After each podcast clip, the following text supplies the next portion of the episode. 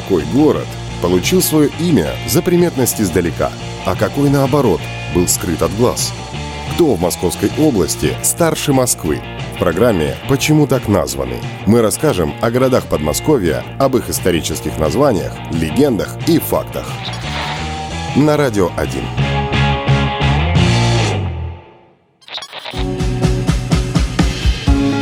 Долгопрудный – ближайший пригород Москвы, который на юге и востоке практически сливается с северными окраинами столицы. В непосредственной близости от города расположен международный аэропорт Шереметьево. На начало 2022 года численность населения Долгопрудного составляла 120 301 человек. Это 145 место из всех 1117 городов России. Название города происходит от наименования железнодорожной платформы «Долгопрудная», которая появилась на картах в 1900 году. Ее же название, в свою очередь, произошло от долгого, то есть длинного пруда, находившегося неподалеку от станции, искусственно созданного водоема по заказу хозяев этой вотчины. Но жизнь зародилась в этих местах задолго до этого –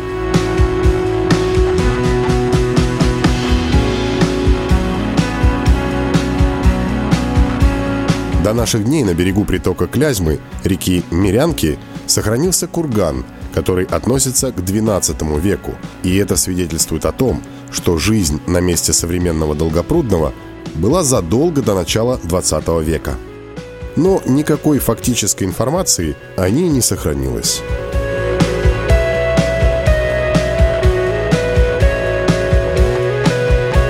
По мнению ученых, эти места начали обживаться еще в XI веке.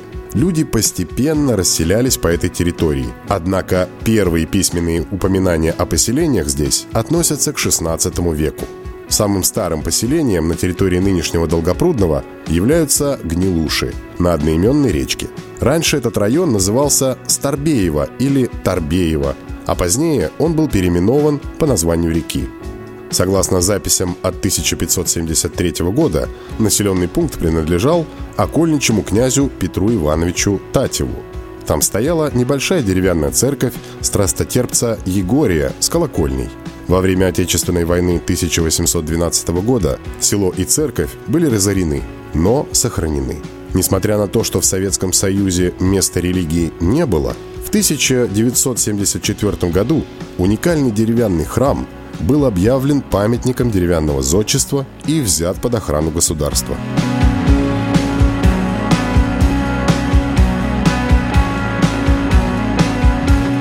Другое старинное поселение на территории современного Долгопрудного – деревня Котова или Спасская Котова на Клязьме, прежде носившая название Курлыкова или Курылкова-Курилкова – Известно, что в начале 17 века оно состояло из 11 крестьянских дворов. В 1694 году здесь была выстроена каменная церковь во имя Спаса Нерукотворного на землях князя Репина, которые позднее достались знатному роду Юсуповых. Этот старинный храм необыкновенно поэтичен. Храм настолько пришелся по душе новым хозяевам, что и быть похороненными они пожелали именно тут – со временем здесь была устроена фамильная усыпальница. Интересный момент.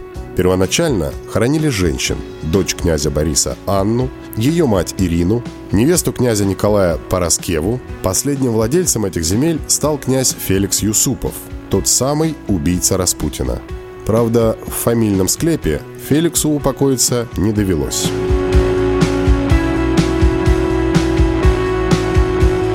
Расцвет усадьбы в Спасском Котове пришелся на рубеж 18-19 веков. Ее владельцем стал князь Николай Борисович Юсупов, который разбил регулярный парк, устроил пруды, построил оранжереи, открыл кирпичный завод.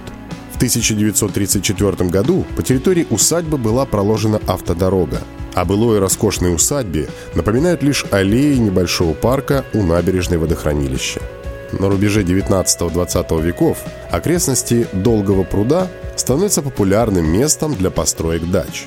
Так, близ одного из дачных кварталов и возникла остановка Долгопрудная, вокруг которой постепенно начал разрастаться поселок.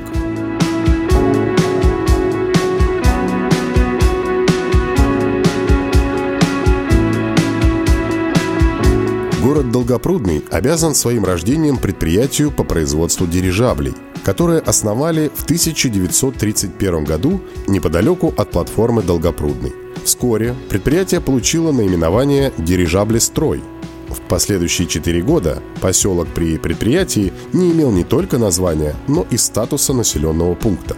За это время здесь были построены производственные цеха и вспомогательные сооружения, эллинги для дирижаблей, газовый завод, производивший водород, жилые и коммунально-бытовые здания, несколько магазинов и ларьков.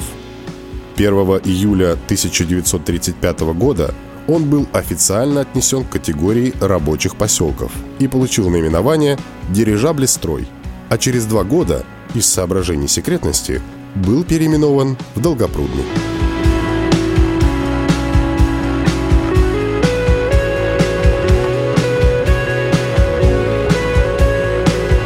Возглавлял предприятие знаменитый итальянец Умберто Нобели – до сих пор всем, кто интересуется историей этого места, рассказывают не только серьезные моменты, но непременно упоминают и забавный факт. Юных жителей поселка интересовал не сам итальянец, а его верная собачка, в пасти которой красовался золотой зуб. Стоило этой паре появиться на улицах, как ребятишки слетались точно воробушки и буквально умоляли собачку открыть ротик, чтобы взглянуть на диковинку. В 30-е годы прошлого века через эти места велось строительство канала имени Москвы, а близ железнодорожной станции Хлебникова были основаны Хлебниковские судоремонтные мастерские. 17 апреля 1937 года канал был заполнен водой. Участок канала, проходивший через Долгопрудный, носит название «Глубокая выемка». В рамках масштабного гидропроекта было создано Клязьминское водохранилище, на берегу которого был построен рабочий поселок Водников, давший название остановке Водники. Сейчас он является одним из районов Долгопрудного. У очень многих людей прямая ассоциация с Долгопрудным – это находящийся в городе легендарный МФТИ – Московский физико-технический институт – он был основан здесь в 1946 году как филиал МГУ, а через пять лет стал самостоятельным вузом. Из студентов МФТИ, главный корпус которого размещен в Долгопрудном, создана команда КВН, принимающая участие в играх высшей лиги. В 1957 году Долгопрудный получил статус города. С Долгопрудным связано немало интересных фактов – Например, именно в этом городе была создана группа «Дюна», а ее солист Виктор Рыбин является почетным гражданином города. В Долгопрудном располагается Московская областная федерация закаливания и зимнего плавания. Уже 50 лет существует клуб зимнего плавания «Котовские моржи». В Долгопрудном находится детско-юношеская спортивная школа по регби – Долгопрудненские «Соколы», основанная в 1996 году. Среди выпускников школы – игроки сборной России, участники Кубка мира 2011 года в Новой Зеландии Денис Антонов и Михаил Сидоров. Большое количество водоемов на территории и за пределами города способствует развитию водных видов спорта.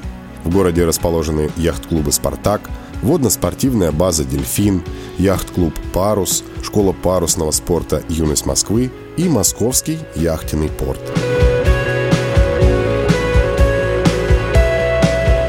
Еще один любопытный факт о Долгопрудном связан с криминалом. В лихие 90-е Долгопруднинская ОПГ наравне с Люберецкой и Солнцевской занимала ведущие позиции среди преступных групп Московского региона и России. Слава о ней была так широка, что популярный американский писатель Сидни Шелдон даже упоминал ее в своем романе «Утро, день, ночь». В Долгопрудном установлено множество памятников и скульптур. Они посвящены как реальным людям, например, ракета, посвященная создателям ракетной техники, так и собирательным образом и вымышленным персонажам. Например, памятник рабочему строителю, который присел отдохнуть после тяжелой смены. У городского ЗАГСа подметает мостовую Золушка, а около театра «Город» с прищуром осматривает прохожих глава пиратов Джон Сильвер.